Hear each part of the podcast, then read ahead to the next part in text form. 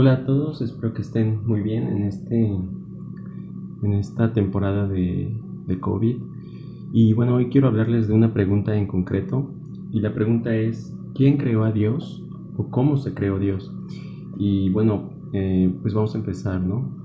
Bueno, para, para empezar, vamos a definir esta, esta verdad, que Dios es eterno. Nuestro Dios es eterno ¿Esto qué quiere decir? Pues que nuestro Dios ha existido desde siempre y que nunca va a dejar de existir.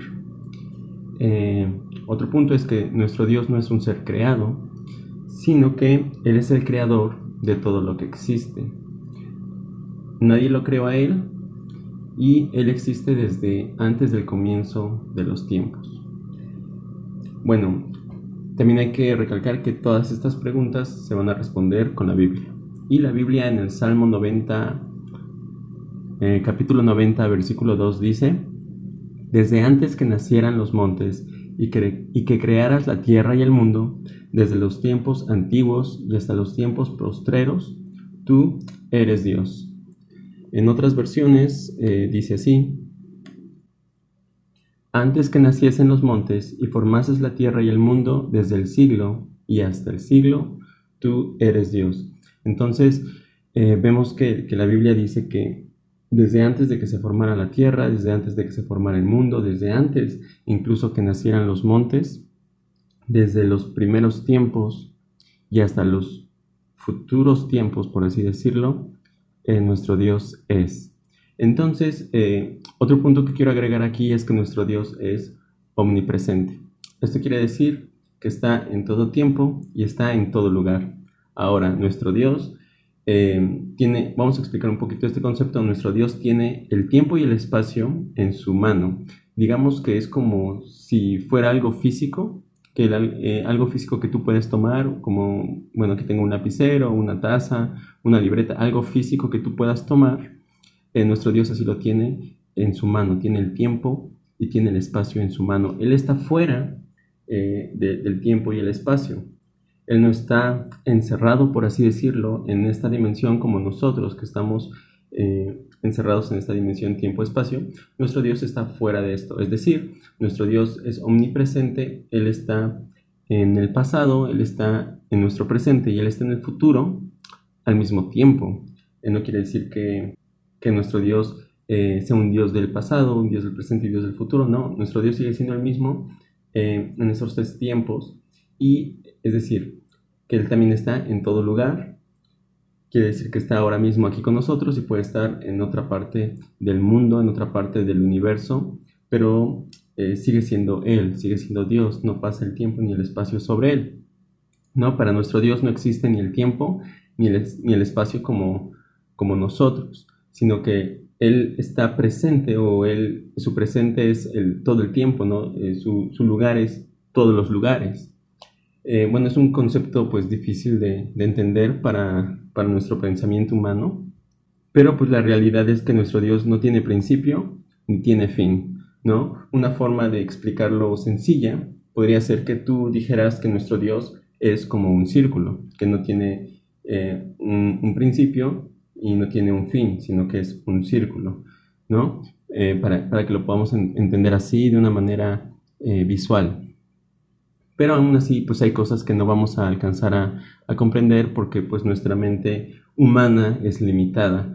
Eh, hay, un, hay un estudio que dice que el 70% de la superficie de la Tierra es agua y de ese 70% solo hemos conocido o el ser humano solo ha conocido el 5% de todo lo que existe en el océano o en la superficie de agua solo el humano ha podido explorar el 5% y aún así hemos encontrado humanamente o en la humanidad ha encontrado eh, cosas muy muy interesantes en las profundidades del mar, pero pues aún así nada más es el 5% de todo lo que existe. Eh, bueno, pero pues el mismo Señor, nuestro mismo Dios nos explica en Apocalipsis 1.8 y eh, diciendo, él dice, yo soy el alfa y la omega, el que es y que era y el que ha de venir, el todopoderoso. Entonces, eh, bueno, aquí nuestro Dios está haciendo dos, eh, está afirmando dos características del mismo.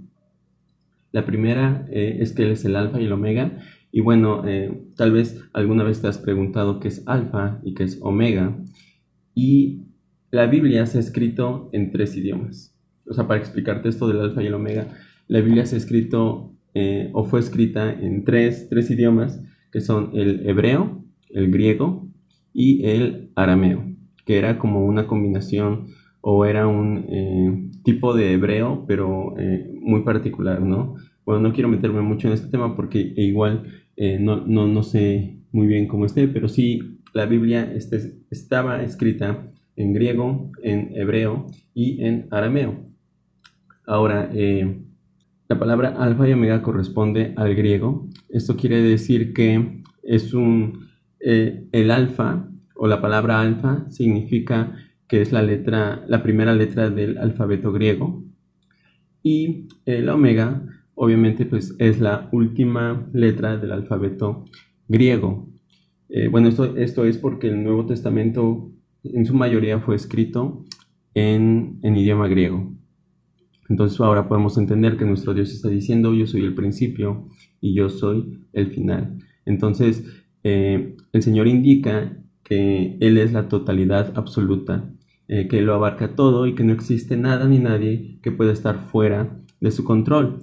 Eh, bueno, desde niños se nos ha explicado y a lo mejor no lo hemos comprendido así, pero hay un canto, ¿no? Que dice tan alto que puede estar, que no puede estar arriba de él, tan bajo que no puede estar abajo de él, tan ancho que no puede estar afuera de él, grande es el amor de Dios y nuestro Dios es amor, entonces grande es Dios y no podemos estar eh, fuera de Él, ¿no? También hay un Salmos que dice que aunque nos fuéramos al oeste o al este, aún así su mano nos alcanzaría.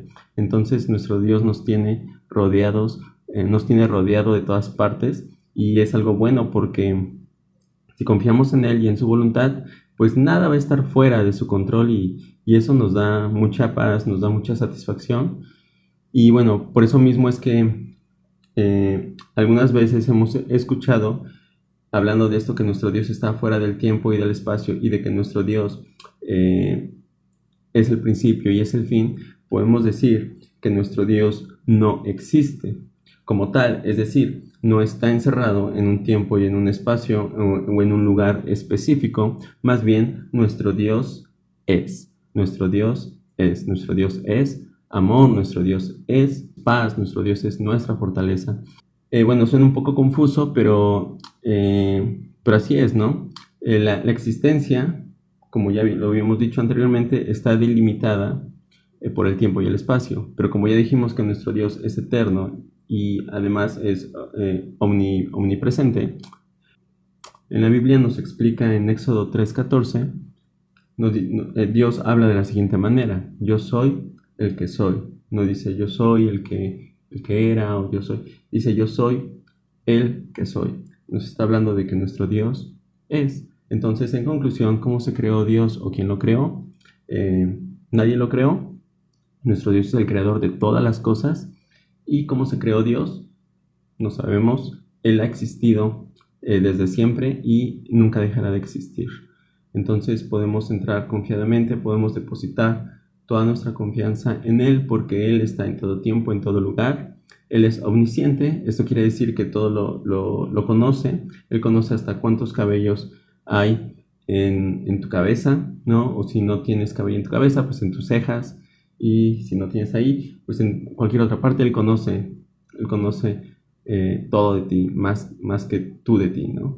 Entonces, eh, nuestro Dios es todopoderoso, es decir, que Él todo lo puede hacer y espero que esta pregunta haya quedado clara. Dios te bendiga y nos vemos en el siguiente episodio.